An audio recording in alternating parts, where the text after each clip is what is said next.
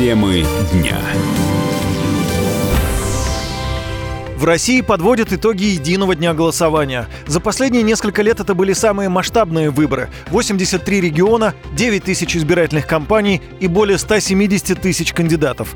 Подводили свои итоги сегодня и в штабе партии «Новые люди». Она, напомню, была создана весной. «Новые люди» принимали участие в выборах впервые. Представители партии избирались в областные и городские думы. Новые люди прошли во все ЗАГС собрания регионов, где участвовали в голосовании. Об этом сегодня сообщил основатель и лидер партии Алексей Нечаев. Новосибирская область, Рязанская область, Костромская и Калужская. Очень э, интересные проценты, которые мы получили.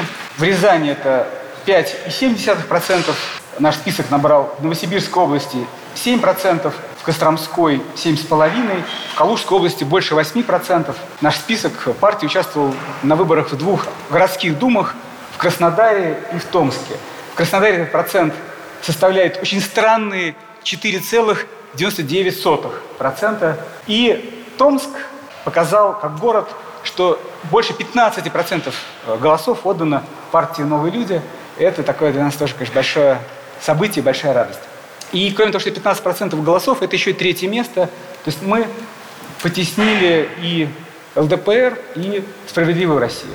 По словам Нечаева, в партии довольны результатами прошедшего голосования. Он отметил, что серьезных нарушений партия не зафиксировала. Новые люди выставили на участке около 10 тысяч наблюдателей. В целом все происходило спокойно, но есть вопросы к выездному голосованию. В Томске, где у нас хороший результат, в переносных ящиках, то есть голосование вне участков, было только 32% голосов получено не на избирательных участках.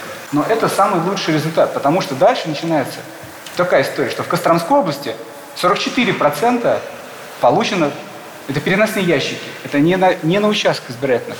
Дальше там, Новосибирская область, 49%, почти половина голосов отданы где-то там, на дому, в садиках, на автобусных остановках. Есть фотографии, как это все прекрасно выглядит. Вот, это все вызывает вопросы.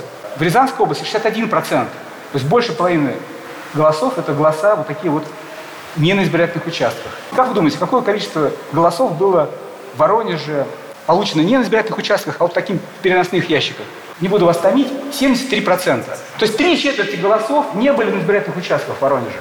Алексей Нечаев заявил, что у партии большие амбиции. Новые люди после успеха в региональной кампании планируют пойти на выборы в Госдуму в 2021 году. Лидер партии озвучил те задачи, которые есть у новых людей. Задача у партии в том, чтобы поменять жизнь в стране.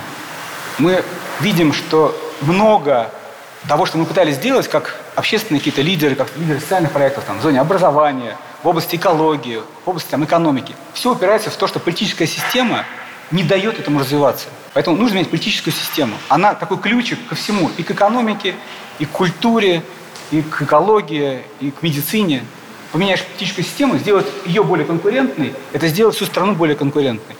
Цели развития поставить впереди целей стабильности – это задача, которая не поднималась уже 15 лет. Вот это амбициозные цели. Надо стараться что-то сделать. Важно не кем партия может стать, а важно, что партия может сделать.